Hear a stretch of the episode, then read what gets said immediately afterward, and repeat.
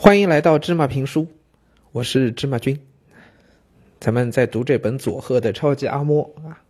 那上一回呢，讲到说这个阿嬷啊，跟德永君啊，他们的关系更近了一步，变成了真正的那种很亲近的亲人的关系，就是呃，有什么事儿是不会瞒着对方的，也不会觉得尴尬，有什么就说什么的那种，嗯，亲密无间的关系。那这回啊，咱们还是在讲这个呃德永君打棒球相关的那些事儿啊。之前咱们已经说到过了，打棒球都需要装备啊，是不是？这德永君呢，又已经是啊初中生，也在长身体啊，加入了初中的这个校棒球队，是非常棒的一个嗯正式的校队队员。那成为正式队员很高兴啊，但是呢，你想要把这个棒球打得更专业。也能够参加比赛的时候，哎，更有模有样的。当然还是要花钱的啊啊！咱们应该在很早的时候就讲到过啊。德永君一开始想练剑道，对吧？而且要花钱啊。学柔道还要花钱。那最后呢？阿嬷是说：“哎呀，就跑步呗，跑步不用花钱啊。”所以就选了一个不用花钱的运动的项目。那这回打棒球，阿嬷也看在眼里呀。啊，球打得那么好，哎。那怎么办？还是要花钱的呀，衣服呀，啊球那个手套呀，啊球棒啊，很多东西都是要买的。那书里还写了啊，说阿嬷虽然每天在河边帮我洗练习服，但我身体会长大，只有一套显然不够。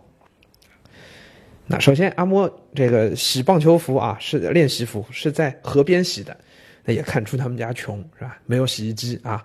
在那个年代，其实洗衣机也不普及，嗯，应该说那时候在四五十年代，可能日本自己都还没有没有洗衣机啊。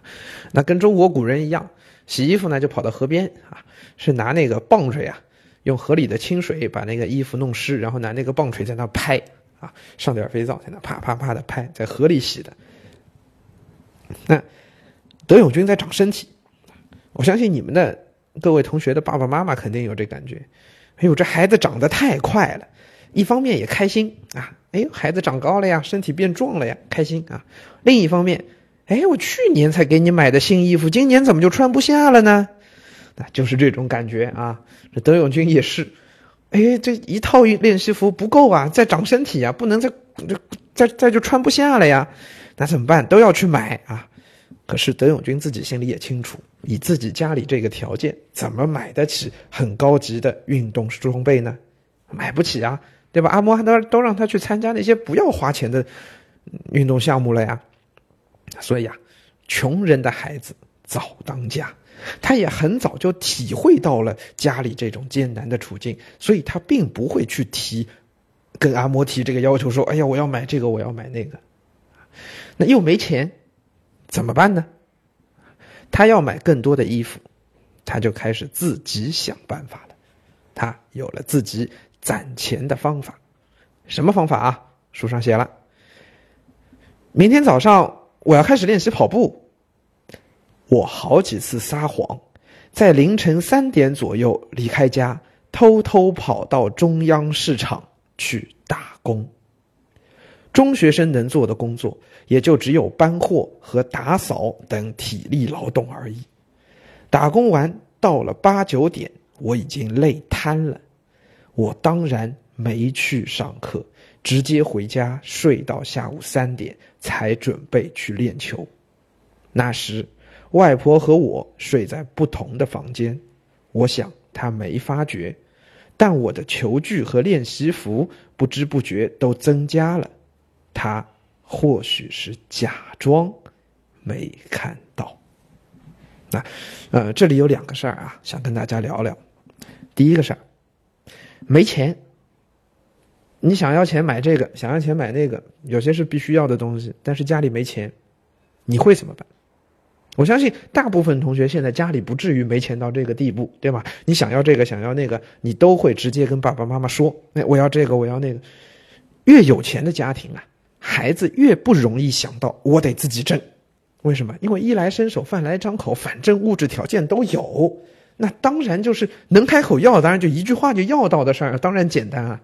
但是穷人家的孩子要是要不到的，他也知道家里的情况，说白了他也不会再去问家里要，但是这东西必须要，怎么办？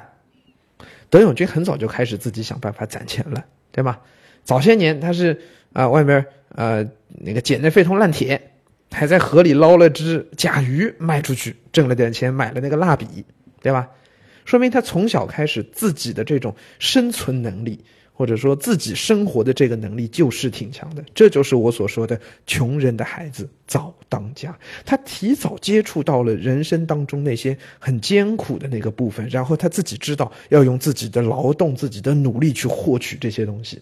这一点我非常佩服，而且我也非常建议所有听咱们芝麻评书的同学，啊，哪怕你家里条件不错。你想要一样东西的时候，你也不能只是开口简简单单开句口问爸妈要，没意思。或者说这样要来的东西它并不是你的，爸妈给你买的，你得想办法自己去努力，通过自己的努力去争取到它，这个东西才真正是你自己的，啊，这一点我觉得特别重要。咱们到现在有很多大学生毕业之后啊，工资也很低，然后每个月。呃，可能他只有两三千块钱，两三千块钱工资，但是他每个月的开销就要五六千块钱，怎么办？这么大岁数了，都成人了，大学毕业了，工作了，还要啃老啊，还要去用爸爸妈妈的钱啊，也想要什么东西超出自己经济承受范围之外的，还要再去问爸妈拿钱来买，我觉得这样非常不好。啊，我希望每一位同学都能有这样一个观念，就是你在自己能力范围内能要到的东西，你都通过自己能力去争取。啊，要不到的那些东西，你就要提高自己的能力，想方设法用自己的办法去获取到它，而不是简简单单开个口，这东西就来了。好，这是第一点想跟大家分享的。还有第二点啊，逃课。哎呀，这个该骂啊！我觉得德永军这个逃课，这这这真是很不好。啊啊！当然，我们现在同学们好像也不太有这种条件，对吧？大家就每天必须要去学校，否则也一定会被呃老师会被爸爸妈妈发现，基本上也逃不了课。嗯，可是也会有一些同学啊，因为一些呃想要买这个东西啊，出去挣点钱，结果哎耽误了学习。那我觉得这也是得不偿失的事情。啊，当然，呃，日本当时的情况跟我们现在的情况呢，可能有一些不同啊，也有但当时那个时代的特殊性，所以呢，邓永军会出现这么个状况啊，逃了学去打工，哎呀，挣了钱来买自己这个呃棒球训练所要的东西，哎，等到作者啊，我擦。